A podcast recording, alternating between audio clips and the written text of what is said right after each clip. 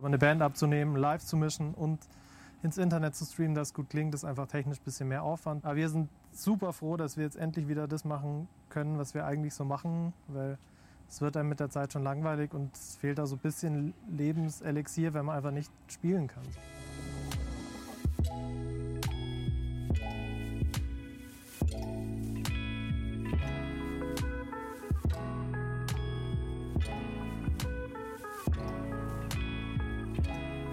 Willkommen zu Hause, dem Talk-Podcast bei Geheimtipp München.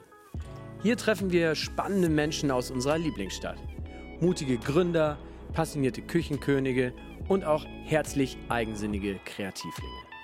Und die alle tragen dazu bei, dass München genau das ist, was es ist. Ein Happy Place. Für unsere Geschmacksknospen, Gedankenhorizonte und auch für unser Herz. Und hinter jedem Münchner steckt eine Geschichte. Genau die wollen wir entdecken und uns von ihr inspirieren lassen. Am besten zusammen mit euch. Auf geht's!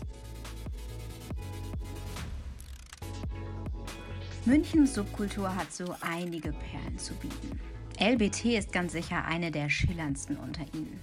Die große Frage ist bloß, was für eine Art von Perle hier in Münchens Kulturschatulle liegt. Wenn man sich mit dem Namen genauer beschäftigt und hinter den Versalien das Leo Betzel Trio findet, vermutet man nicht ganz zu Unrecht ein klassisches Jazz-Trio. Der Plan der Band, eure Ohren mit gewohnten Jazzklängen zu versehen, wurde allerdings schon früh ad acta gelegt. Stattdessen wurde eine Musikrichtung zur LBTschen Hauptinspiration, die viel mehr Parallelen zum klassischen Jazz hat, als man zunächst vermutet. Der gute alte Elektro-Sound. Diese neue Idee zum synergetischen Schulterschluss zwischen zwei offiziell nicht verwandten Stilen wurde schnell zum absoluten Publikumsliebling. Der Name, den das Feuilleton dafür fand, Techno-Jazz. Und damit haben die drei Musiker gleich einen neuen Musikstil aus der Traufe gehoben. Wer kann schon von sich behaupten, gleich ein ganz neues Genre erfunden zu haben? Allerhöchste Eisenbahn also, sich mit diesem grandiosen Erfinderteam der Klangwelten in ihrem Proberaum zu treffen, um auf Mindestabstand ein musikalisches Interview kurz vor ihrem ersten Geisterauftritt zu führen. Viel Spaß beim Zuhören. Herzlich willkommen zu unserem Podcast, der heute als, als Vodcast stattfindet. Äh, das ist der Grund, warum da auf einmal Kameras sind, weil eigentlich wollte ich mich mit euch ja äh, für ein ganz normales Interview Audio-Natur äh, treffen, bevor Corona da war. Und ähm, weil wir Corona nicht mögen, trinken wir jetzt Singer und äh, haben Kameras dabei, weil wir in der Zwischenzeit irgendwie uns überlegt haben, wir haben lieber mehr Arbeit als weniger und jetzt filmen wir auch noch Sachen. So, das ist so die kurze Hintergrundgeschichte für euch. Ja. Schön, dass es geklappt hat. Ähm, für die Zuhörer in unserem Podcast muss ich jetzt vielleicht noch kurz erwähnen, wer ihr überhaupt seid. Ihr seid LBT, beziehungsweise eigentlich LBT, weil ihr seid ja das Leo Betzel Trio und das ist ja eigentlich eher was Deutsches, aber ihr seid trotzdem LBT, oder? Eher LBT eigentlich. Echt? Ja. Und ähm, noch. Noch, vielleicht. Wenn der internationale Durchbruch dann kommt.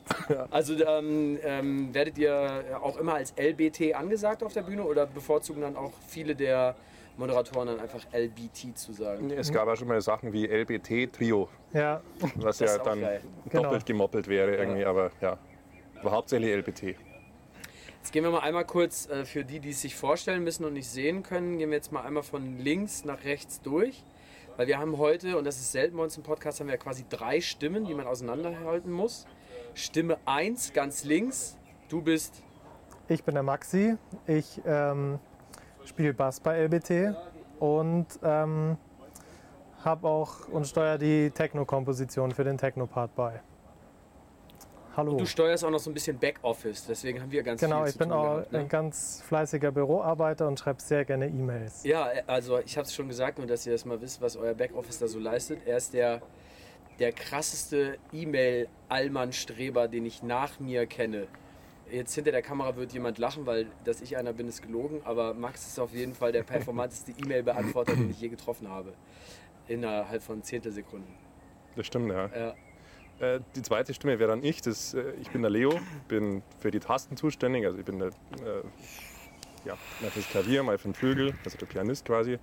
Spiele aber auch in unserem Techno-Programm äh, äh, ganz andere Instrumente noch, angefangen von der Melodika bis hin über ein Glockenspiel, über unser Wax-Deck, was eine ganz eigene Sache ist. Dazu vielleicht nachher noch mehr, keine Ahnung. Äh, schauen wir mal. Genau, das wäre es soweit. Und dann fehlt nur noch eine Stimme. Hoffen wir, dass sie sich auch klanglich komplett abhebt von den ersten beiden. Ich bin der Sebastian und ich spiele Schlagzeug. Ja. ja. Das sind auf jeden Fall drei unterschiedliche Stimmen. Ich hoffe, dass ihr das im Podcast hinkriegt, auseinanderzuhalten. Wenn nicht, dann müsst ihr nochmal euch äh, das Kamerabild anschauen. Das verlinken wir dann nochmal irgendwie in den Show Notes für alle, die jetzt zuhören, damit ihr auch wisst, wie die Jungs aussehen. Weil ab jetzt werden wir versuchen, unseren Podcast immer mit Bild zu machen. Ähm, ja, wir sitzen heute tatsächlich äh, jetzt in dieser veränderten Konstellation zusammen, weil äh, wir alle einen fröhlichen neuen Wegbegleiter in unser aller Leben haben, nämlich äh, Covid-19 ein fieser Ficker aus der Hauptschule, unterste Stufe, der alle zusammenschlägt.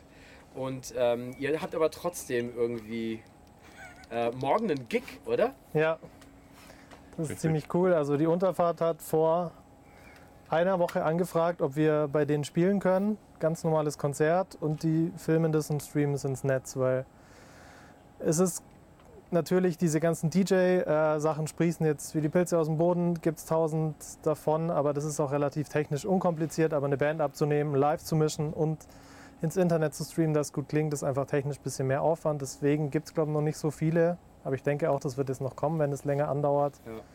Aber wir sind super froh, dass wir jetzt endlich wieder das machen können, was wir eigentlich so machen, weil es wird einem mit der Zeit schon langweilig und es fehlt da so ein bisschen Lebenselixier, wenn man einfach nicht spielen kann. So. Und das ist jetzt dann quasi der erste Gig seit wie lange?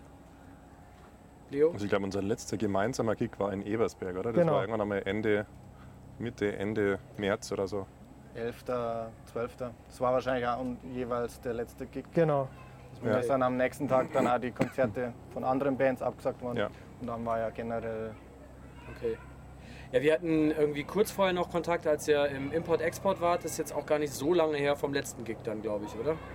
Ja, also wir, hat, wir hatten jetzt im Februar Release-Konzert von der neuen Scheibe und jetzt war eigentlich alles super gebucht quasi und es ging gerade so wieder los mit der Tour. Wir machen vor dem neuen Release mal ein bisschen Pause und es war mal gerade so am wieder äh, Gas geben und rumfahren und dann war halt, ja, am Anfang, also mir ging es so, ich war am Anfang erst schon ziemlich irgendwie ein bisschen deprimiert oder wusste auch nicht, was ich machen soll, weil man hat jetzt auch keine Lust und sagt so, ah, jetzt habe ich vier Wochen frei und schreibe jetzt irgendwie ein neues Programm oder beschäftige mich, wenn man erstmal, es ist schon ja das, was einen antreibt, ist irgendwie sein Beruf, egal ob man jetzt Musik spielt oder irgendwie irgendwas zusammenbaut, keine Ahnung. Und ähm, aber jetzt irgendwann akzeptiert man es, also habe ich akzeptiert und dann geht es auch vorwärts. Aber als jetzt diese Anfrage kam, war ich wirklich sehr froh, dass, dass man einfach wieder sich mit Abstand sehen kann und was machen kann. So, das war sehr ja, wäre jetzt genau meine Frage gewesen. Wäre jetzt ja eigentlich die perfekte Zeit, äh, ein neues Album zu machen, oder?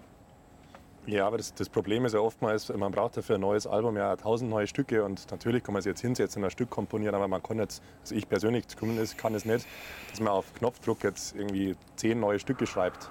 Weil es ist ja immer so ein Prozess, auch bei uns, wenn wir neue Stücke spielen oder so, dann bringt einer das mit, dann proben wir das mal, dann wird ein bisschen gejammt, dann kommen wieder neue Ideen also da ist immer so eine Kommunikation, muss da so ein Austausch auch stattfinden und das ist halt sehr schwierig jetzt irgendwie daheim allein im Schlafzimmer am Keyboard da irgendwie zehn neue Stücke zu komponieren. Mhm. Und vor Zumindest. allem ist auch wichtig, die Stücke dann auf Tour zu spielen einfach. Also ja, da, sicher, ja klar. Da entwickeln sie sich ja dann nochmal weiter. Also und erst dann kann man es eigentlich aufnehmen, ja. ist zumindest unsere Erfahrung. Genau. Das heißt, eure Stücke entstehen eigentlich unterwegs auch. Ja, die sind schon fertig, aber dann die, wir wollen es erst immer ein bisschen auf Tour spielen, dass da passieren manchmal Sachen, da entstehen Sachen und dann Irgendwann sagt man, ja, jetzt ist es fertig, deswegen geben wir uns da mal ein bisschen mehr Zeit. Also die Aufnahmen fürs nächste Album haben wir jetzt im Oktober geplant, oder? November? Ja. Irgendwie sowas, weil jetzt halt eben diese Tour ist, da spielen wir auch schon, da kommt immer mal wieder ein neues Stück dazu, dann kann man die ausprobieren. Funktioniert was, was funktioniert nicht, schreibt noch mal ein bisschen rum und dann soll es halt bis Oktober fertig sein. Und das heißt jetzt konkret, wie nutzt ihr jetzt die Zeit? Macht ihr jetzt aus der Not eine Tugend und seid Profis auf Balkonien oder seid ihr so langsam in der Isolation angekommen und äh, nutzt die Zeit jetzt dann doch irgendwie auf einmal kreativ, weil Zeit ist ja ein guter Förderer der Kreativität. So wie, wie sieht es aus? Ja, also ich habe natürlich die Zeit bis jetzt schon noch schon genutzt auch. Ich habe viel geübt und war aber auch bei meinen Eltern jetzt fast einen Monat. Und das ist natürlich dann auch ein positiver Vorteil. Dann hat man da irgendwie mehr Zeit und kann mal wieder gut essen, viel essen. Hm. Ähm, ja, das ist ähnlich wie mit dem Schreiben wahrscheinlich. Ist, man braucht dann auch die Motivation, ist dann vielleicht auch nicht immer da, vor allem auch in der Situation, ja. wenn man nicht weiß, wie es weitergeht und so. Und, aber ja, man muss ein Mittel schaffen, glaube ich, aus dem, dass man die Zeit nutzt und aber auch versucht, irgendwie ein bisschen zu entschleunigen. Ja, ja das geht, glaube ich, gerade ganz gut. Mhm. Seid ihr ähm, alle drei in AlBT Vollblut LBT oder habt ihr auch noch andere Bandprojekte und seid ihr eigentlich normalerweise auch Vollblutmusiker im Sinne von, dass ihr mittlerweile auch alle drei davon als Profis lebt, oder? Also wir leben auf jeden Fall alle davon, also ich mehr oder weniger jetzt während der Krise, weil nicht ja. die ganzen Gigs ausfallen und die Konzerte.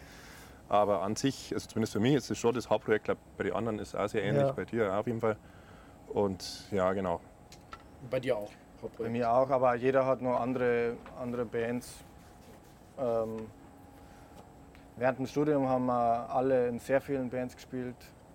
Das wird dann immer weniger, dann ist das Trio eben jetzt mehr geworden. Aber ich spiele auch noch nach wie vor in vielen anderen Sachen. Ja. Wer jetzt äh, aufmerksam zugehört hat, der hat ja zumindest schon mal, falls er euch vorher nicht kannte, die Instrumente rausgehört. Und da könnte man jetzt schon erahnen, dass es was äh, Jazziges ist. Ähm, aber ihr seid keine klassische Jazz-Kombo, kein klassisches Jazz-Trio.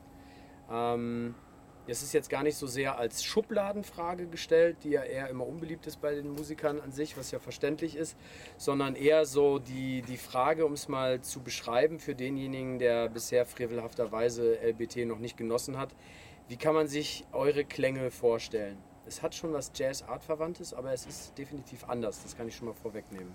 Ja, also wir haben einige Klänge tatsächlich zu bieten. Wir haben angefangen vor sechs Jahren, sechs, sieben Jahren, wo wir uns gegründet haben, haben wir eben halt erstmal halt ganz normal angefangen. Wir haben Standards gespielt, wir haben halt eigene Kompositionen gespielt, die sehr nah im Jazz waren. Äh, daraus ist dann unsere erste Platte entstanden. Das war eigentlich sehr modern Jazz-lastig.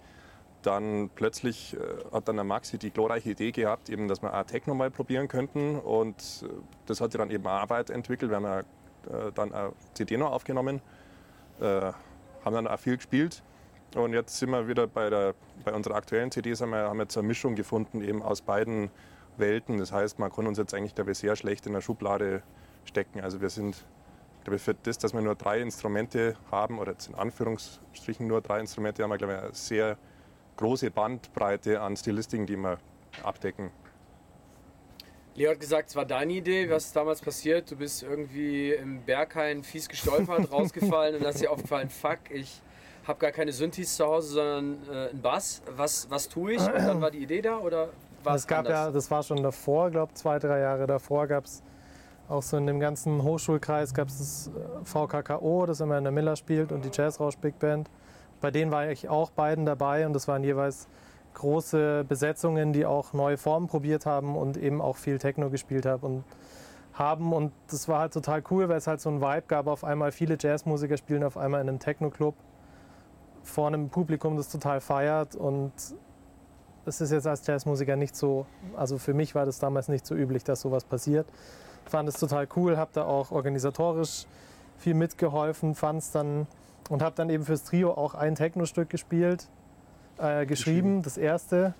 Und äh, ja, von dem ging es dann eigentlich immer weiter. Und dann hat irgendwo ein Stadttheater dann angefragt, dass wir ein ganzes Techno-Programm machen. Und dann habe ich das konzipiert und äh, es hat uns dann irgendwie nachhaltig schon irgendwie viel gebracht, weil es halt was, was Neues ist. Und ich finde, Klaviertrio, also gerade im Jazz, ist schon eine, eine wichtige Besetzung, die auch immer Vorreiterrollen irgendwie einnimmt, weil es halt so flexibel ist, weil so viel passieren kann.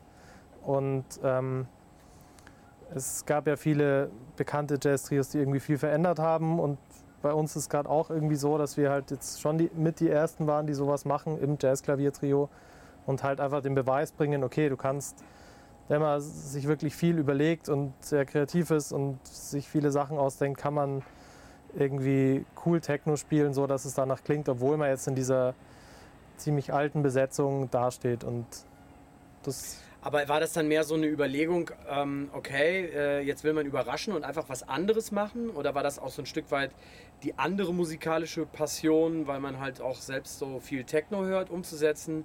Oder weil es so ein Inspirationsding einfach war, weil man auch noch andere in dem Bereich hat aufkommen sehen? War wie, das ist jetzt ja schon eher das Gegenteil von naheliegend. Ne? Und wenn man dann aus so einem Jazz-Umfeld Mhm. kommt, Ja. ähm, das ist ja schon auch, sagen wir mal, ich will jetzt nicht sagen verschlossen, ist vielleicht unfair, aber zumindest ähm, was, was solche komplett neuen Einflüsse angeht, ja eher ein bisschen avantgardistischer geprägt und äh, da wird mir jetzt ja schon dann wahrscheinlich erstmal im ersten Moment so ein bisschen enfant terrible mäßig angeschaut, wenn man mit so einer Idee um die Ecke kommt, oder? Ja klar, aber ich habe halt auch versucht, das fürs Trio so auch so zu schreiben, dass es halt auch Leute, die sich jetzt mit Jazz auskennen, irgendwie befriedigt oder halt nicht nur total Ja. platter Ballermann-Techno ist, sondern also inzwischen ist ja Techno wirklich eine Kunstform. Es gibt es ist natürlich auch im Mainstream angekommen, aber es gibt so viele wunderbare Künstler, die einfach tolle Sachen machen und ich höre das natürlich auch sehr viel und habe mich da auch sehr viel inspirieren lassen, aber einfach dieser analoge Approach finde ich halt so spannend, weil sonst, also ich schreibe das alles in Ableton, da hast du ja unendlich Spuren, unendlich Sounds, du kannst alles machen, aber wir drei sind halt, da kommt man ziemlich schnell an seine Grenzen, wie viele Spuren man übereinander legen kann oder wie viele Klänge jetzt mal beim Sebi noch in eine Hand oder in einen Fuß schreiben kann, weil er hat halt nur vier Gliedmaßen und dann hört es irgendwann Noch. auf. Noch. Ja, genau. Und ähm, aber wiederum passt ja auf der anderen Seite so, da Techno so eine minimale Musik auch oft ist und wir eine sehr minimale Besetzung, hat es irgendwie sehr gut gepasst und wir können alles, wir können ganz viele verschiedene Techno-Genres quasi ausprobieren. Und eben auch, was mir ganz wichtig war, ich habe immer Improvisationskonzepte, Spiele so geschrieben, dass man jetzt nicht einfach einen Techno-Track spielt und jemand ballert dann Bebop-Solo drüber, das braucht keiner, sondern dass man halt irgendwie ein Spiel findet, wie kann ich improvisieren, dass ich trotzdem in diesem Sound bleibe, dass keiner dann, der jetzt nur vom Techno kommt, geht, so weil er denkt, ah, was spielt jetzt da Jazz, sondern also Jazz ist heute eh so ein weiter Begriff, dass es eigentlich völlig egal ist, was man macht, wenn man irgendwie improvisiert und die Musik ernst nimmt, kann man das eigentlich schon als Jazz bezeichnen. Und ich bin froh, dass wir das damals gemacht haben, dass es sich so gut ausgegangen ist und dass wir immer noch so viel unterwegs sind. Jetzt noch mal die letzte Frage der Kategorisierung. Hm, Das ist ja, hab das gerade schon gesagt, eigentlich eher so ein bisschen unbeliebt, wenn man diese Frage dann immer nach der Kategorisierung stellt, weil dann wird sofort irgendwie das andere Wort benutzt, nämlich die Schublade und keiner will in eine Schublade gesteckt werden. Ne? Auf der anderen Seite, äh, jeder, der irgendwie ein großer Musikfan ist, der ist ja für gewöhnlich ja nicht nur ein Genre-Fan, sondern beschäftigt sich mit unterschiedlichen Genres. Und irgendwie hat es ja schon auch einen Grund und eine Historie, dass irgendwie Genres so eine, äh, einen gewissen Namen haben. Und es macht ja dann durchaus auch irgendwie manchmal Spaß und Sinn, dann einfach irgendwie unterwegs zu denken, so krass, Alter, wir haben ja gerade irgendwie vielleicht sogar ein neues Genre erfunden. So, ne? Und ähm, dann hat man vielleicht sogar, wenn man die Frage gestellt bekommt, dann auf einmal die Möglichkeit, so ja, wir nennen das so und so und das ist das neue Genre. Mhm. Ähm, dann macht es vielleicht auf einmal Spaß. Ist das äh, was, was in eurem Kopf, äh, was euch dann auch beschäftigt, so, so Genre-Einordnungen zu, zu finden und sich damit zu, zu beschäftigen, weil man äh, dadurch vielleicht so ein Stück weit auch zu einem Trendsetter werden kann?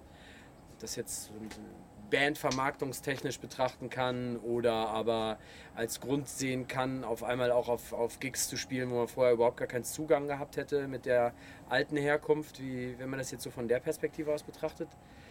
Ihr spielt ja schon da auch mit Genrewörtern. Habt ihr euch da.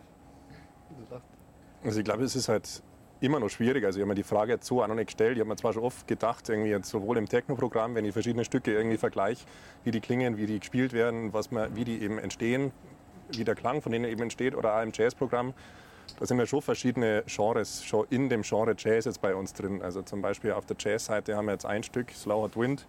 Das wird dann sehr rockig plötzlich. Aber das ist vielleicht also zumindest ich kann es für, für meine Kompositionen, die eben mehr so modern Jazz wären, was jetzt auch schon wieder Genre ist, aber sehr grob ist, deswegen ist es okay.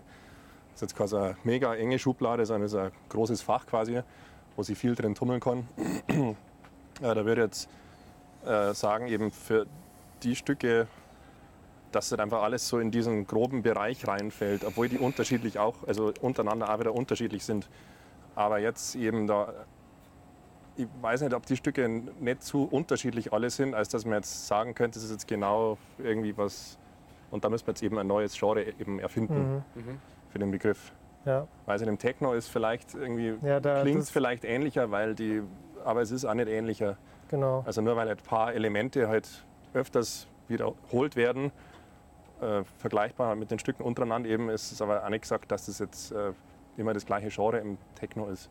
Ja, aber auf diese Genrefrage, das, also da ist uns quasi der, der Olli Hochkeppel von der SZ vorgekommen, der hat es dann irgendwann Techno-Jazz getauft und seitdem heißt es, glaube ich, so irgendwie aber es ist eigentlich okay, das ist zwar Es irgendwie ist ein ein- sperriges es ist Wort. ein Ich habe das vorher noch gar nicht benutzt, das Wort. Also es ist so, ich, weil es ist ja schon auf der anderen Seite irgendwie ein bisschen naheliegend, das Wort. Ne? Es ist naheliegend und es beschreibt schon irgendwie, was es ist. So. Also, Ja, aber es Aber- beschreibt jetzt nicht so unser, also unser äh, was jetzt, Alleinstellungsmerkmal nicht, aber die Besonderheit ist ja eigentlich, dass man es alles mit akustischen Instrumenten Genau, macht. das ist so. Das fehlt ja jetzt in dem Begriff eigentlich Akustik. Ja, genau. Das ist, und es gibt ja jetzt schon mehrere Bands irgendwie. Ciao. Ja, äh, wir, die- kurz äh, Ablenkung für alle, die dies sehen können. Der Fotograf ist gerade abgehauen. Mach's gut. Ja, ciao Fotograf, ciao Achim. Ähm, nee, wo waren wir jetzt? Ja, ich glaube, das Das Coole an, an dem Begriff Techno-Jazz ist, dass Techno wirklich ein Überbegriff ist für die Musik, wo die Mhm. Bassdrum ballert. Ja. Und da fallen definitiv alle Techno-Stücke von uns drunter, Mhm. bis aufs Kreaben vielleicht. Ja. Aber das ist jetzt mal als Ausnahme. Und äh, sicherlich auch von der, von der Modern Jazz, äh, von unserem Modern Jazz Set fällt auch, auch alles unter den Begriff Jazz. Mhm. Und deswegen Techno Jazz irgendwie natürlich, also da fallen wir definitiv rein. Aber halt, wie wir jetzt genau unseren kleinen Anteil in diesem großen Pool Techno Jazz, wie man den jetzt wieder nennen könnte, das ist halt wieder eine andere äh, philosophische Frage dann. Es war auf jeden Fall immer witzig. Wir haben ja jetzt eben auch mit dem Techno-Programm zwei Wettbewerbe äh, gewonnen, also Jazz-Wettbewerbe. Welche Da war das? dann in Burghausen der Nachwuchs-Jazzpreis und davor noch den BMW Jazz Award. Und da war dann Letztes halt Jahr. Äh, vorletztes So, Jahr, ach, 2018. vorletztes Nee, Jahr. vorletztes Jahr und in Burghausen letztes Ja. Jahr. Genau. Und da war schon immer die Diskussion dann, ist es nur Jazz oder ist, Mhm. es, ist jetzt kein Wobei ja Jazz eigentlich von Haus aus eine sehr, ein sehr experimentelles Genre ist. Ne? ist Total. Äh, um es mal mit einem krassen Gegenbeispiel zu versehen, so die Klassik ist natürlich weniger experimentell als Es gibt sie auch, aber das ist eine ganz die moderne, kleine ja. genau. Hinterstubengesellschaft, die sich dann jeden Dienstag um 18 Uhr trifft. Und Zu zweit. Zu zweit. ja. Ja. ähm, jetzt komme ich noch mal mit einem weiteren Stereotyp um die Ecke, der halt aber irgendwie leider doch naheliegend ist und ich hoffe, dass es dann auch wirklich der letzte ist. Ähm, wenn man jetzt irgendwie so ein äh, durchaus neuartiges und spezielles Crossover wie, wie euch dann sieht, das Mhm. auch äh, damit echt erfolgreich ist, ähm, und dann würden jetzt irgendwie äh, 195 frei ausgewählte, über Deutschland verteilte Testpersonen Mhm. raten müssen, wo ihr herkommt. Dann würden die raten, wo kommt ihr her? Berlin. Siehst du, aber damit war mein Stereotyp richtig. Ja. Ja. Ja, Warum natürlich. kommt ihr denn nicht aus Berlin? Ähm, ich glaube, es ist ein Münchner Phänomen. Also gerade so, wir waren ja alle an der Hochschule und man kennt jetzt inzwischen auch mehr Leute von verschiedenen Hochschulen. Und gerade so unser Jahrgang, die zwei drüber, zwei drunter, da gab es eben diese größeren Bands, VKKO, Jazz Rock Big Band.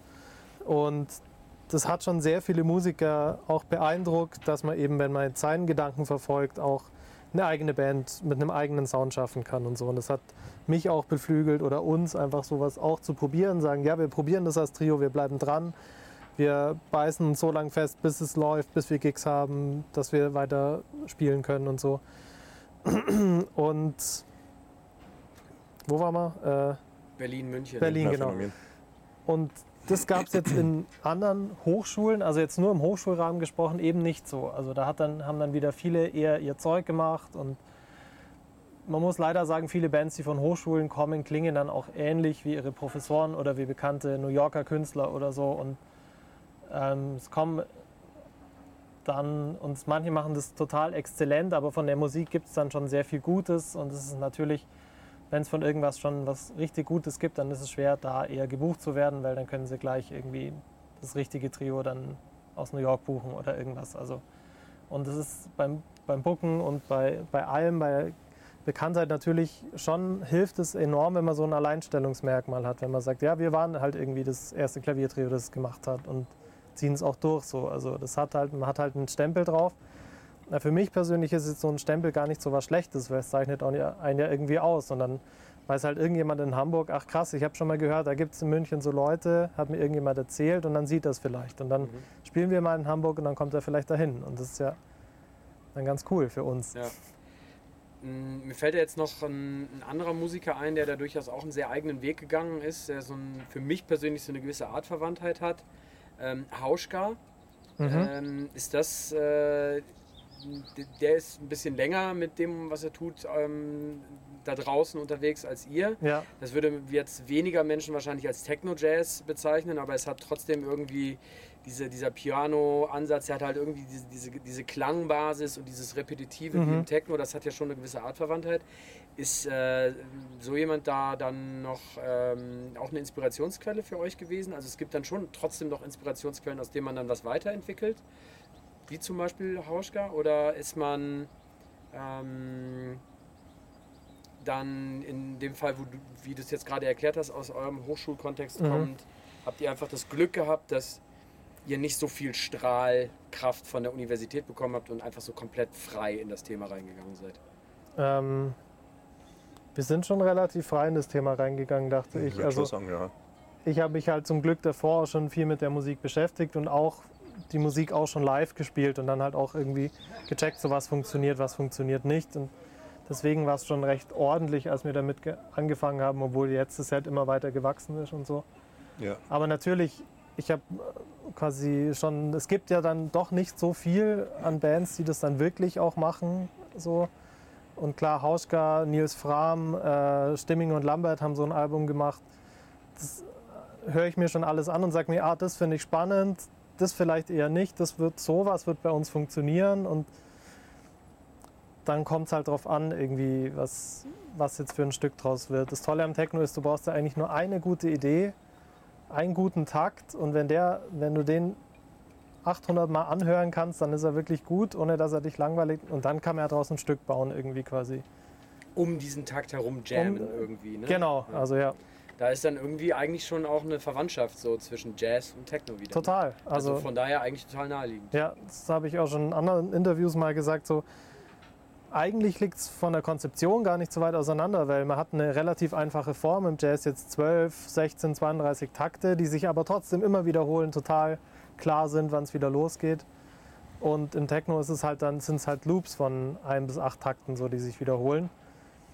Und die ähm, alle, alle Sachen, alle spannenden Sachen, die passieren, äh, passieren horizontal. Also weil quasi entwickelt sich was über einen ewig langen Zeitraum, dann geht die Kickdrum raus, dann kommt sie wieder rein, aber es, alle Zeit geht so, im Jazz genau so. Also da gibt es nicht, es gibt schon so Stücke, die eher so funktionieren, aber jemand spielt acht Minuten Solo und da will man auch so hören quasi mhm. und hört sich nicht immer nur einen, einen kleinen Teil davon an. So.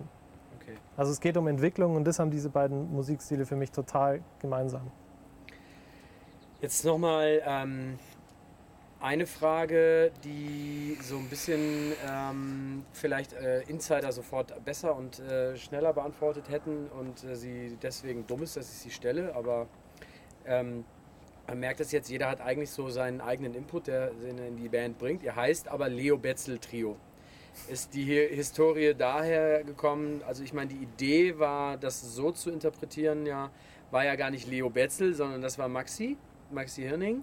Und ähm, du hast ja genauso äh, Waschel, wir haben uns gerade auf Waschel geeinigt, der Sebastian, äh, ja auch deine, deine, ähm, dein, dein Part daran gehabt, das so zu entwickeln, wie das halt nun mal so ist in der Band. Hat das die Historie, dass es halt ein Klaviertrio ist und dass man im Jazz klassischerweise das Trio vom Piano auskommend benennt, so wie bei anderen Bands mhm. die Band vom Sänger aus benannt werden? Ist das der Hintergrund oder wie, also so war eigentlich der Start. Ja, 2013, wo wir uns gegründet haben, eben, haben wir uns getroffen in Burghausen. Ähm, einen CW kenne ich schon länger, einen Bastel. Bastel. ähm, und dann haben wir eben halt ein bisschen gespielt. Ich weiß jetzt nicht mehr genau, wie es war, aber dann waren wir zum ersten Wettbewerb eingeladen. Das war dieser LAG Jazzpreis und da haben wir eben einen Namen braucht. Und da es halt eben immer so war, aus Capitas ein Trio, Chicoria Trio oder gibt es ja tausend Trios, eben Bad Paul Trio, mhm. haben wir uns halt dann einfach äh, auf Leo Betzel Trio ja, und geeinigt. Die Stücke waren auch von dir damals. Die Stücke waren genau. auch von mir hauptsächlich damals, genau.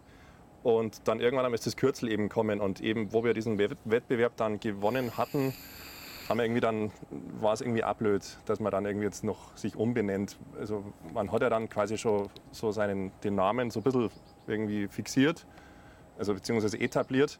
Und ähm, Weil wir könnten natürlich jetzt auch jedes Jahr ein Album unter einem anderen Namen rausbringen, aber würden wir halt gefühlt immer wieder von Null anfangen. Ja. Deswegen ist, hat es einfach halt von damals noch so äh, ja, bis heute halt hingezogen. So.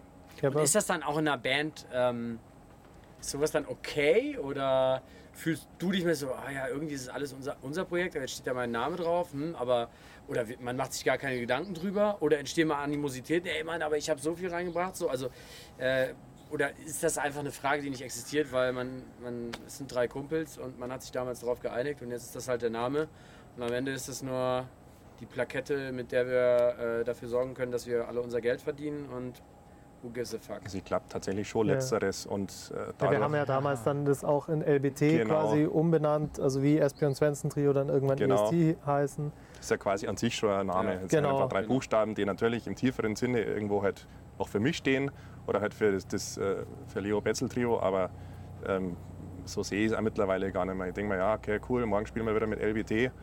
Denke jetzt nicht mehr, ach cool, das ist ja das Leo Betzel Trio, sondern das ist halt einfach so ein, so ein Begriff geworden. Genau, Okay. Also für mich zumindest. Ich weiß nicht, Ja, wie es bei euch voll. ist. Du hast das halt gegründet genau. und das ist ein schönes Andenken. Aber dann hat man die erste CD eben schon und die war unter LBT rausgekommen. Also da haben wir uns darauf geeinigt, dass es LBT heißt, weil jeder was einbringt. Jeder hat dann auch Stücke geschrieben und dann hieß es LBT und seitdem haben wir es so gelassen, weil Namen umbenennen ist einfach Ja. Irgendwie. Wo kommt ihr, also Burghausen scheint ihr euch ja schon öfter getroffen zu haben und dann habt ihr da auch noch äh, den Contest gewonnen. Kommt ihr da aus der, aus der Ecke oder seid ihr eigentlich äh, Münchner oder wo, wo kommt ihr so her? Also wir haben uns ja alle kennengelernt in München durch das Studium und dann, also theoretisch, aber effektiv haben wir uns, weil die, die Hochschule in München, die Musikhochschule hat immer einmal im Jahr halt eben zugleich zu dem Burghausener Jazz Festival hat so Workshops gegeben und da haben wir uns halt dann tatsächlich so zu dritt das Ja. erste Mal getroffen. Äh, Sebi und ich kennen uns vorher schon, weil wir auch äh, quasi, ich glaube Luftlinie irgendwie so ein Kilometer oder was voneinander aufgewachsen sind, äh, südlich von München, ja in Nähe, Nähe von Rosenheim. Und der Maxi kommt ursprünglich aus Kempten. Aber wie gesagt, in München sind dann die drei Fäden eben zusammengekommen. Und äh, ja, Ja, und einer von euch ist jetzt gar nicht mehr in München. Du bist jetzt in Darmstadt, Maxi. Genau, Darmstadt. Ja. Und äh, vermisst du München? Ähm, es geht. Also ich bin, ich habe diesen Raum hier immer noch, wo ich immer herkommen kann, wo halt das Studio ist, unser Proberaum und wo ich auch so arbeite, wenn ich in München bin. Ich habe hier noch viele Freunde, wo ich auf der Couch schlafen darf, netterweise, wo die ich auch mal durchtauschen kann, das ist ganz wichtig. Ähm, und so ist es jetzt eigentlich in Darmstadt ziemlich schön. Also ich genieße es gerade. Man läuft fünf Minuten, dann ist man aus der Stadt raus und im Wald und es hat schon was anderes. Und wir haben eine richtig große Wohnung, für die wir uns hier nicht leisten könnten. Also es hat schon ein paar Vorteile. Meine Freundin ist eben da, wir mussten da hinziehen, weil sie hat eine Stelle am Staatstheater bekommen da. Und da wir eh quasi überall spielen, ist es jetzt nicht so wichtig, dass ich in München bin. Also dann, wenn wir, keine Ahnung, irgendwo im Norden spielen, dann steige ich halt irgendwo zu oder die holen mich in Frankfurt ab oder es ist Aber ja auch würdet nicht so ihr sagen, weit. ihr seid eine Münchner Band oder ist es eigentlich scheißegal? das haben wir uns so noch Also wenn jemand fragt, woher ja. seid ihr, dann sagen wir schon München. Ja, weil halt zwei Drittel der Band Ja. im Endeffekt Genau, aus München sind. Aber Wir haben uns auch die meiste Zeit, also wir, wir proben hier, wir nehmen hier auf, sind schon eine Münchner Band. Ähm, ist das, wenn man, also ich meine, irgendwie so gewisse Musikgenres, die haben ja, die identifizieren sich ja dann schon auch mit Städten. Ne? Also wenn man jetzt so die, die Techno-Frage stellt, so Mhm. der ein oder andere DJ, ähm, der vielleicht noch nicht so erfolgreich ist, wie er es sich gern wünschen würde, kann dann wenigstens sich auf die Schulter sagen, ja, ich bin aber ein Berliner DJ Alter, und ich bin Mhm. schon mal am Bergheim vorbeigelaufen. Ja, Ähm, wenn du das jetzt eine Münchner Band fragst, und wir haben ja durchaus auch bekannte Namen hier, so ähm, eine Münchner Band identifiziert sich jetzt nicht zwangsläufig damit, dass man aus München kommt, so dass den Münchner Künstlern ganz im Gegensatz zur bayerischen Identitätsfrage, die die Bayer sich ja gerne stellt, ist das den Bands und Künstlern häufiger wurscht als anderen. ja, wir haben auch oft schon erlebt, dass wir, dass wir gefragt werden, woher seid ihr aus München? Und manche so, oh krass, okay. Also die Leute gehen nicht Liegt das davon. daran? Liegt das Ich- daran, ich dass man sich schon. diese Identitätsfrage überhaupt gar nicht stellt und dass man da jetzt vielleicht auch gar nicht zwangsläufig, also aus künstlerischer Perspektive stolz drauf ist? ist oder weil München also gefühlt häufig so ein bisschen Anti-Subkultur ist, obwohl wir jetzt hier gerade so im Werksviertel ja durchaus an Subkultur-Hotspot sitzen? Noch so. zwei Jahre. Ja, warten wir mal ab. Also es Mhm. ist ja. Es passiert ja trotzdem noch Subkultur davor. Genau, ja. Gemischt mit Geld, aber Ja, irgendwas bleibt. ja. ja. Ja, ich meine, ich finde diese ganze Städtefragen und so ist immer. Ich glaube, es gibt in jeder Stadt gute Bands. Und jetzt ist ja, glaube ich, mittlerweile mehr Köln, so im Jazzbereich, ein bisschen vor Berlin, was ich so gehört habe, mhm. was so jetzt so an kreativen ich meine jetzt die Frage auch gar nicht so CSU-lerisch, wie sie klingt. Mhm, ne? so, ja. zu den Bayern. So, das ist mir auch scheißegal, zumal ich Kölner bin. Danke dafür. Ja. Ähm, ich meine das eher auch aus so einer, aus so einer, aus so einer sagen wir mal, Trendsetting und Vorbildfunktion mhm. heraus. Ne? Also wenn, äh, wenn auf einmal irgendwie ein, ein kleines Alternative-Konzept aus Stadt XY auf einmal dick, fett und groß wird und die Welt erobert, in welcher Musikrichtung auch immer, dann steht auf einmal eine ganze Stadt für, was weiß ich, Grunge, so mhm. Seattle. So. Ja. Ähm, das würde ja einer Stadt wie München durchaus auch äh, gut tun und, und ähm, äh, dieses, dieses ewige Vorurteil, das wir ja gerade schon auch so mit, mit Berlin hatten, ähm, das könnte ja dadurch abgebaut werden, wenn so ein paar, die dann auf einmal auch trotz dieser Vorurteile, mhm. oder vielleicht hatte es gar nichts damit zu tun, halt einfach groß geworden sind, ja so ein bisschen sagen so, fick dich, Alter, München ist anders, du hast einfach keine Ahnung, geh mal mhm. hin. Ich glaube, im Jazzbereich ist sowas schon passiert. Und das wissen jetzt auch, glaube inzwischen viele, dass in München da irgendwie was passiert ist. So. Also wenn man ein bisschen rumkommt und mit Leuten von woanders redet irgendwie. Und es ist natürlich, der Jazzbereich ist ja auch nur eine Blase von eine von vielen, vielen. Aber da ist es zumindest so passiert, dass ich auch sage, ja, ich finde es cool, dass ich damals in München studiert habe und da dabei war, weil da ist was passiert. Und es gibt jetzt einige Bands, die deswegen viel gut unterwegs sind, weil das damals passiert ist irgendwie.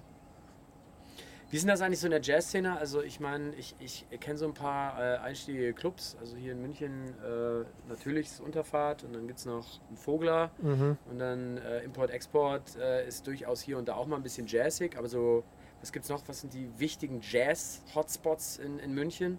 Da wird es dann irgendwann dünn, ne? Das war's schon. Das war's, also es liegt aber auch mit an der Unterfahrt, da die einfach so übermächtig ist, 365 Tage im Jahr spielt und einfach exzellentes Programm hat, quasi, dass es für sag ich mal, lokale Künstler, die jetzt einfach nur ein bisschen spielen wollen, manchmal ein bisschen schwer ist, da auch reinzukommen und aber man natürlich auf der anderen Seite so ein krasses Angebot hat, dass man schon glücklich sein kann in München, dass es die Unterfahrt gibt, weil wenn du in andere Städte schaust, jetzt keine Ahnung, der Jazzclub Leipzig veranstaltet vier Konzerte im Monat, wenn es hochkommt, so unter dem Jahr und macht dafür halt ein Riesenfestival einmal im Jahr, aber es geht auch anders. So. Und da, sind, da ist in München schon echt viel los irgendwie. Das ist, wird einem dann auch erst später bewusst, wenn man auch mal woanders ist auf Festivals und irgendwie mit Leuten redet. Weil für uns als Studenten war es normal, dass es die Unterfahrt gibt und dass da jeden Abend Musik ist. So. War einfach so. Okay. Was ist so ähm, die Hauptstadt des Jazz? Ist ja immer noch New York so der, ne, ne, ein wichtiger Spot? Oder also, wenn man das jetzt mal international sieht, auch ich glaube so Shanghai ist glaube ich auch ein wichtiger Jazz-Spot, oder? Aber also, oder ist es eigentlich auch wurscht? Also ich wollte nur zu diesem ganzen Städte-Ding. Ich glaube, so für die einzelnen Musiker... Ich mache mich bei dir schon so richtig unbeliebt. Ne? nein, nein. Ich wollte bloß noch was hinzufügen, dass halt in so Städten wie New York oder einfach in großen Städten, wo viele Musiker sind und viele sehr gute Musiker, dann entwickeln sich so Einzelmusiker auch noch mal vielleicht mehr als in kleineren Städten, weil es eben Ansporn gibt und Konkurrenz und so. Aber was halt für Bands einfach wichtig ist, und da gehört auch Glück dazu, dass man also, dass sie halt auch die Leute finden. Und zum Beispiel Leo kenne ich jetzt schon vor dem Studium und so. Und wir sind halt einfach, was jetzt auch das Alleinstellungsmerkmal jetzt oder das, warum wir so erfolgreich sind, ist nicht nur, weil wir was Außergewöhnliches machen, sondern auch halt wie. Und weil wir, glaube ich, auch sehr gut zusammengespielt sind zum Beispiel. Also ihr habt einfach Schwein gehabt, dass ihr auch das richtige Team zur richtigen Zeit gebildet habt, wie bei einer guten Ehe. Ja, genau. genau ja. Dass sie halt dann Freunde finden. Und ja, das war dann am Anfang halt schon super schnell klar. Wir haben zusammengespielt und so, ja, das ist es. Also so, das, das passt voll. Und damals haben wir doch dann noch irgendwie Standards gespielt, aber es war schon irgendwie klar, ah, da ist irgendwie ja. schon so eine Magie da. Irgendwie, über die sprechen wir jetzt auch nicht viel. Die passiert einfach, die ist da und die hat im Jazz funktioniert und dann glücklicherweise auch in deinem Programm und dann auch in meinem Programm und jetzt immer noch. Und das ist quasi für mich schon so das, das Urfeuer, das irgendwie uns so zusammenhält. Weil wenn das Spielen keinen Spaß mehr macht, dann muss man es eigentlich sein lassen. So. Und, aber das macht immer noch saumäßig Spaß. Und es gibt ja im Jazz eigentlich relativ wenige oder auch heutzutage wenige wirklich feste Bands im Vergleich jetzt zu anderen Musikrichtungen. Ja, ist schon eine, ein eine egozentrischere Musik. Ja, oder auch, glaube in dem Sinne ne? meinst du jetzt eher, dass sie halt irgendwie halt ein paar Musiker kennenlernen und die treffen sich dann, jammen ein paar Mal, dann nehmen sie ein Album auf, dann touren sie damit und dann nächstes Jahr das gleiche wieder mit einer anderen Band. Mhm. Oder, also dass sich da eben. Ja, und jeder hat halt auch verschiedene Bands, weil es finanziell gar nicht mit einer Band, also nur mit einem Trio geht es auch nicht bei uns. Das ist sicher auch noch ein, ein Punkt. Aber es ist halt unnachhaltig, also in meinen Augen, wenn man das nur so macht. Also wenn man jetzt halt nur von der einen Band in die andere tingelt, dann spielt man zwar immer wieder mal so eine, eine Tour, aber es baut sich nichts auf. Und wir haben jetzt halt schon irgendwie sechs Jahre ja. durch verschiedene Programme, durch verschiedene Statusse von irgendwie, wo sind wir gerade, wie groß, was können wir für Locations spielen, was für Wettbewerbe gewinnen wir, uns irgendwie zusammen durchgeboxt so. Und das ist halt irgendwie nachhaltig und ich habe auch eine riesen Lust, das immer weiterzumachen, weil so wächst halt was zusammen irgendwie. Ja, seitdem du hast halt irgendwie Glück und du hast ein Instrument, was irgendwie klassisch im Jazz, irgendwie Trompete oder Piano äh, mhm. sich dazu eignet, weil man das halt schon so vorgefertigt gesehen hat, ist halt ein Solo-Instrument und damit kannst du halt ein berühmter Solokünstler werden. So, keine Ahnung, um Miles Davis oder ja, Armstrong oder so. Klar, aber der also, hat auch Bands gebraucht. Der hat es zwar ja, auch klar. sehr oft ausgetauscht so und es hat auch manchmal jetzt nicht so gut funktioniert, aber das waren natürlich schon immer krasse Leute und ähm, aber ich, ich war halt von Espion Svensson Trio so beeindruckt, weil die haben halt dann irgendwann auch gesagt, ja, wir sind, wir sind eine Band, wie aus dem Rock. So, da gibt's halt, sind halt die vier oder drei Leute und die ziehen das halt zusammen durch. Und die haben dann auch wenig andere Sachen gemacht oder sich hauptsächlich darauf konzentriert und deswegen haben sie dann auch irgendwie Erfolg gehabt. So. Und, ist also bei euch die Wahrscheinlichkeit hoch, dass ihr noch wirklich lange zusammenbleibt, weil ihr das auch als Teil des Erfolgsrezeptes er erkannt habt? Und gleichzeitig äh, das halt, äh, ähm, ihr macht quasi euren Beruf zusammen mit den Best Buddies und man auf die Art und Weise auch Best Buddy bleibt, wie halt das in dieser Ehemetapher ist? Mhm. Oder ist das schon auch so, ein, so eine offene Perspektivfrage, so, naja, also in fünf, sechs Jahren, da muss halt vielleicht schon aber bei ihm, bei ihm, bei ihm irgendwo dann doch nochmal was Neues her, weil das halt so weil ich das privat auch so handhabe oder weil das halt innerhalb meiner Musikrichtung äh, normal ist oder generell in der Musik, dass man dann irgendwann Bands lösen, lösen sich häufiger auf, als dass sie bis zum Tod wie die Stones zusammenbleiben. Ja. So, ne? Für mich macht schon Sinn, das so weiter. Ich denke auch, und, und dadurch, dass wir jetzt die letzten sechs, sieben Jahre eigentlich schon äh, durch viele verschiedene Genres geschwommen oder uns gespielt haben quasi, ich glaube jetzt auch nicht, dass, dass es irgendwann einmal an einer Stilfrage für, bei uns scheitern wird. Weil äh, ich habe mir jetzt auch vor, vor fünf Jahren nicht vorstellen können, dass man irgendwie in fünf Jahren quasi, also jetzt, beziehungsweise vor einem Jahr, weil jetzt spielen wir gerade nicht, aber dass wir halt lauter Techno-Gigs nur spielen. Ich dachte, hä, das ist irgendwie auch nicht jetzt so, wie ich es mir mal vorgestellt habe.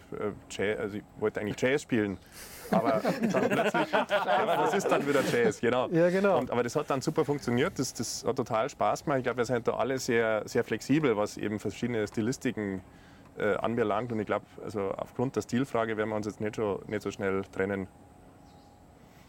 Ähm, ist Jazz, also wenn man jetzt sich mal so die Musikrichtung nochmal durchguckt, das ist schon wieder ein Stereotyp, vielleicht stelle ich die Frage doch nicht. Aber wenn man sich die Musikrichtungen so durchguckt, ähm, dann verbindet man ja schon so mit dem Genre auch die Typen, die da drin unterwegs sind. Ne? Mhm. Also so ungefähr sieht ein New Metal Dude aus und so ist der auch drauf und so sieht äh, ein Jazzer aus und so sieht ein Philharmoniker aus und so mhm. sieht Acid Techno Pauli aus und äh, ne also so, so ja. ist und häufig stimmt das dann ja auch, weil das ja auch irgendwie in dieses Genre passt und man da drin irgendwie unterwegs ist und das hat ja auch was mit Dunstkreis und so zu tun. Ähm, ihr seid ja rein optisch seid ihr ja schon auch eher unjazzig dann, ne? Ja, man, das, das Jazz-Stereotyp. Wie wäre der denn? Ja, glaube ich, Anzug und. ja, genau so. Ja. ja. Aber das. Äh und auf jeden Fall hat der, der, dieser Musiker zu Hause sehr viele Bücher so in meinem, in meinem Kopf. So, der hat auch so ein krasses Billy-Regal mit so totaler mhm. avantgardistischer äh, Literatur. Und, ähm, ich gehe nur in die Bücherei. Ah. und der raucht, äh, der raucht keinen, was ist das eigentlich, Vapor oder E-Zigarette? E-Zigarette, sondern der raucht mindestens Zigarillo, wenn nicht gar Pfeife. Mhm. So. Ja. Ähm, aber warum ich diese Frage stelle, ist, weil so gewisse Musikrichtungen schlafen ja dann irgendwann auch manchmal so ein bisschen ein, weil irgendwie die, die, die junge Generation, die New Kids, die irgendwie nachkommen müssen, die fehlen. So, das ist jetzt irgendwie im Jazz ja gerade nicht so. Ne? Es gibt ja durchaus noch andere Musiker, die so in, ich weiß gar nicht, wie alt ihr seid, ich würde mal so schätzen, so grob alle mein Alter plus minus. Wahrscheinlich eher minus. Ähm, aber äh, es gibt auf jeden Fall viele junge Talente im Jazz. Die genau. es zwischenzeitlich mal nicht gab, oder? Jazz bekommt so ein bisschen Revival. Darauf wollte ich eigentlich hinaus. Ja, es hängt, glaube ich, einfach auch mit der Hochschulstruktur zusammen. Also, dass es ausgebildet wird und dass die ja, Ausbildung sich auch, wenn man jetzt mit Leuten, die fünf oder zehn Jahre vor uns den Abschluss gemacht haben, anscheinend schon deutlich verbessert hat. Also äh, inwiefern? Inwiefern? Ja, also ja. wenn man mit Leuten spricht, die jetzt schon länger das machen, die haben gesagt, der Unterricht damals war gar nichts und bei uns war er dann okay oder keine Ahnung, wie man es sagen will, aber ähm, es wird halt schon irgendwie besser und es kommen immer, immer mehr sehr, sehr gute Leute raus. Ähm, aber man muss halt schauen, in der Klassik hast du ja dann, das kannst du studieren und dann kannst du ein Probespiel machen und wenn du Glück hast, eine Stelle kriegen. Im Jazz kannst du studieren und dann. Dann viel Glück. Genau, musst du halt. Mein Sohn. Hast du eigentlich, musst du dann irgendwie dich auch noch mit, weiß nicht, Betriebswirtschaft und Steuerrecht und allem auseinandersetzen, wenn du irgendwie eine Band haben willst, die funktioniert so. Und irgendwie dich mit Bookern connecten und alles irgendwie im Griff haben, weil sonst läuft da erstmal gar nichts. Also es gibt sehr, sehr viele Leute, die auf sehr hohem Niveau ausgebildet werden. Ich finde, der, der wirtschaftliche Anteil oder wie man das strukturiert wird, nicht gelehrt. Und das ist so ein bisschen schon, wäre jetzt meine Kritik an dem Studium, dass man natürlich total krasse Improvisationskonzepte und musikalisch so viel Input kriegt, aber dass dir jemand sagt, hey, vielleicht musst du auf das und das achten, dass du vielleicht auch ein bisschen davon leben kannst, das hat man jetzt nicht gelehrt bekommen und das können die Leute halt aus dem Pop wiederum ganz gut, weil die können sich halt vermarkten. Genau. Ist halt und popular. Genau, wenn du halt, wenn deswegen du vielleicht auch andere für diese Aussage vielleicht eher verurteilen, weil ein Künstler darf ja nicht wirtschaftlich denken, er ist ja freier Künstler und. Ja, aber dann also hört halt kein Mensch seine Kunst. Genau, ja. Also. Aber es würde diese Leute wahrscheinlich geben, die sagen, was bist du für ein Kapitalistenschwein?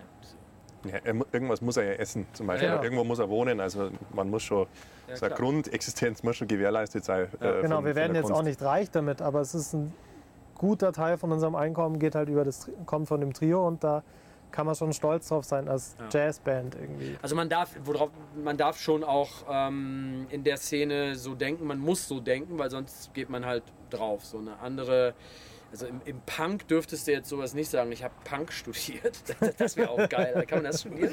Das vielleicht, vielleicht irgendwann. Vielleicht also es irgendwann. dauert immer ein bisschen, bis man es studieren kann. Ehrlicherweise finde ich das total doof, dass hier die, die wirtschaftlichen Strukturen, die es braucht, damit wir unsere Band am Laufen halten, dass die uns nicht beigebracht werden. Und dann zack, lehrt einer irgendwas durch. Ja.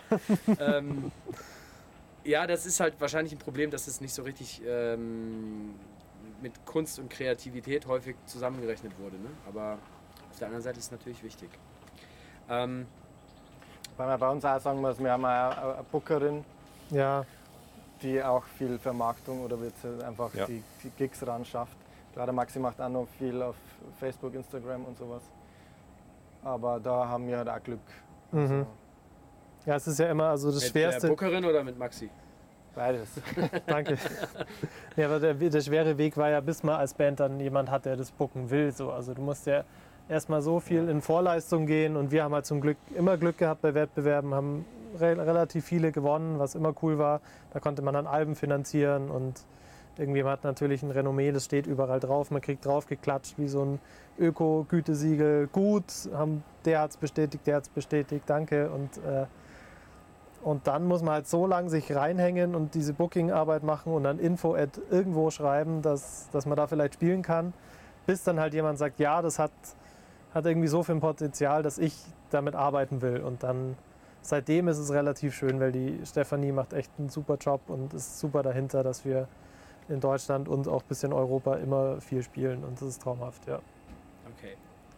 Ähm, jetzt haben wir innerhalb vom Podcast haben wir natürlich immer so eine leichte Zeitregel, an die man sich mhm. halten muss. Äh, das äh, geht mit drei Leuten leider schneller vorbei als mit mhm. einem. Mhm. Deswegen habe ich jetzt gerade mal so auf meine Uhr geguckt und mhm. zack, pengt Zeit vorbei. Deswegen müssen wir uns jetzt langsam dem Ende nähern. Ähm, und da wir ja, der Podcast heißt Zuhause, weil wir ja eigentlich als Geheimtipp München uns hauptsächlich natürlich mit unserer Heimat beschäftigen und deswegen ja ihr auch als Münchner Band, wir haben das entschieden, ihr seid eine Münchner Band, deswegen seid ihr quasi hier, also jetzt im Gespräch. Mhm. Ähm, haben wir zum Schluss hin immer zwei Fragen, die wir jedem stellen, der Gast in diesem Podcast ist. Mhm. Was ist zu Hause? Also zu Hause ist in erster Linie ein Ort, der kann quasi überall sein, aber wo ich mich sicher und geborgen fühle und wo ich immer wieder gern hingehe. Deswegen konntest du nach Darmstadt ziehen. Genau. Und musstest nicht in München bleiben. Ja. und bei dir? Ich kann jetzt nicht sagen das Gleiche, oder? sondern ich muss mir selber was überlegen. Ja. ja. Im Endeffekt natürlich stimmt es natürlich mit diesem Rückzugsort. Der kann natürlich tatsächlich überall sein, aber natürlich ist es einmal gebunden an soziale Kontakte oder Netzwerke irgendwie. Also wenn jetzt allein in eine fremde Stadt ziehen würde, dann wird es wahrscheinlich ein paar Monate dauern, bis jetzt wirklich sagen könnt, ja, da bin ich jetzt wirklich zu Hause. Also im Endeffekt halt da, wo man angekommen ist, ähm, da, wo man auch gern ist und da, wo man gerne wäre, wenn man irgendwo Heimweh empfindet vielleicht. Das wäre jetzt für mich zu Hause. Okay. So, du hast es jetzt mega schwer, weil entweder sagst du, ja, jetzt ist alles gesagt, oder aber du hast natürlich Glück. Ist ja nicht schwer dann. Ja, glaub, ja aber das darfst du halt alles sagen. Gesagt. Ja, ich glaube, es ist viel halt auch Gewohnheit oder einfach Leute, die man kennt, oder wo man, auch wenn man jetzt vielleicht jemanden Neuen kennenlernt, fühlt man sich vielleicht auch manchmal schon zu Hause, aber dann erkennt man Sachen, die äh, man halt schon irgendwie in sich selbst vielleicht findet. Also ich glaube, äh, viel Gewohnheit, Erinnerung und sowas. Ja. Okay. Die letzte Frage, die müssen wir jetzt heute machen wir die jetzt mal anders, weil die letzte Frage ist eigentlich immer, da wir ja quasi Geheimtipp heißen, mhm. dass jeder seine drei besten Geheimtipps der Stadt preisgeben soll. Mhm. Geheimtipp darf man jetzt nicht zu wörtlich verstehen im Sinne von, das darf auf gar keinen Fall irgendjemand anders kennen, sondern das mhm. sind einfach die persönlichen drei Favorite Spots. So, ne? Das kann alles sein, das kann aus der Gastronomie kommen, das kann irgendwie ein Ort sein oder was auch immer. Soll jeder einen sagen, sonst haben wir ja neun. Nee, genau, ja. Das, ja, und okay. das dauert dann auch zu lange mhm. so. Und ähm, mir ist nämlich gerade noch eine Special-Feature-Frage eingefallen, die hängen wir noch hinten dran. Mhm. Deswegen müsst ihr das jetzt so machen wie in dieser guten Ehe. Ihr müsst drei Orte nennen, aber ihr müsst euch einig sein. Also als Geheimtipp jetzt, oder, oder wie jetzt? Ja, also so eure, eure Liebsten, ich muss mich mal so ein bisschen irgendwie mhm. drehen, weil irgendwie sehe ich euch gleich. Ah, warte mal, ich habe ja eine Cap. Mhm. Ähm, ja, eure, Lieblings, eure Lieblingsorte, eure, eure Geheimtipp-Lieblingsorte, die euch quasi als Freunde in der Stadt verbinden. So, mhm. so verbinden.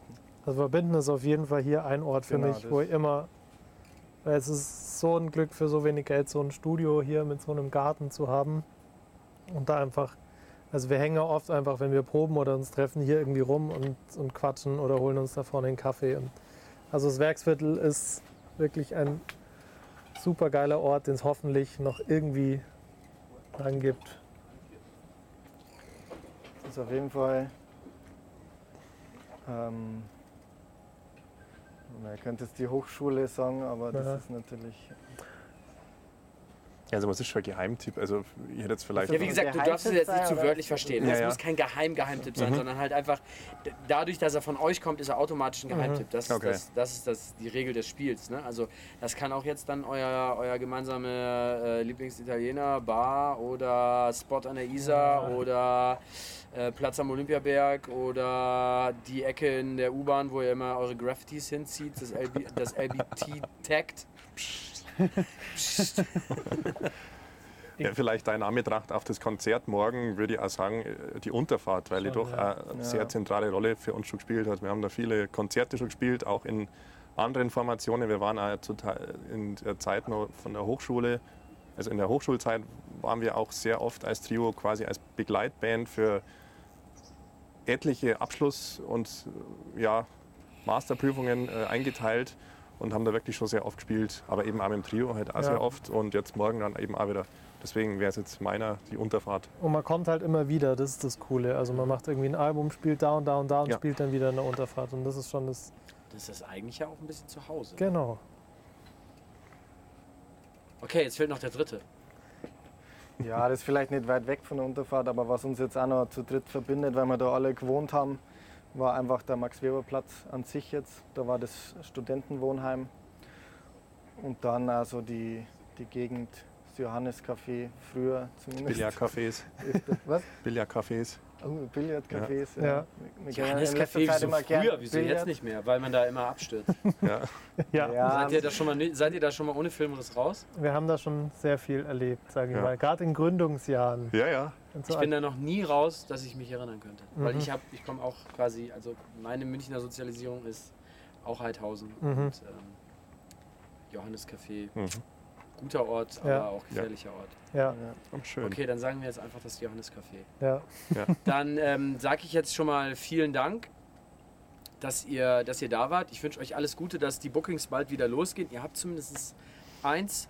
Wir dürfen Mhm. jetzt nicht zu oft sagen morgen, weil das Interview, das wird nicht Mhm. vor morgen kommen. Also Ja. dann war es quasi gestern oder Ja. letzte Woche oder Also so. unbedingt den Stream von gestern anschauen, live, wenn das möglich Ja. ist. Oder von letzter Ja. Woche. Oder letzte Samstag. Woche. Oder von letzter Woche, vorletzter Woche. Warten wir mal ab, wann wir was wo machen. Ich sag vielen Dank und ähm, ja, wir, äh, ich kann leider nicht vorbeikommen in, in die Unterfahrt, aber ich werde mir auf jeden Fall den Stream anschauen. Und äh, wünsche euch alles Gute, viel Erfolg und äh, wir hören uns. Vielen Dank Danke, euch ja. auch. So, vielen Dank euch fürs Zuhören. Uns hat es riesig viel Spaß gemacht. Ähm, wir hoffen natürlich, euch ging es genauso. Und wenn es euch genauso ging, dann müsst ihr diesen Podcast jetzt natürlich abonnieren. Ihr müsst ihn kommentieren. Ihr müsst ihn liken. Ihr müsst damit machen, was man mit allen Dingen im Social Web so tut. Interagiert mit uns, empfiehlt ihn weiter. Und wenn ihr irgendwelche Fragen habt, zögert nicht. Wir beantworten sie und finden es beim nächsten Mal raus. Bleibt uns gewogen und wir hören uns.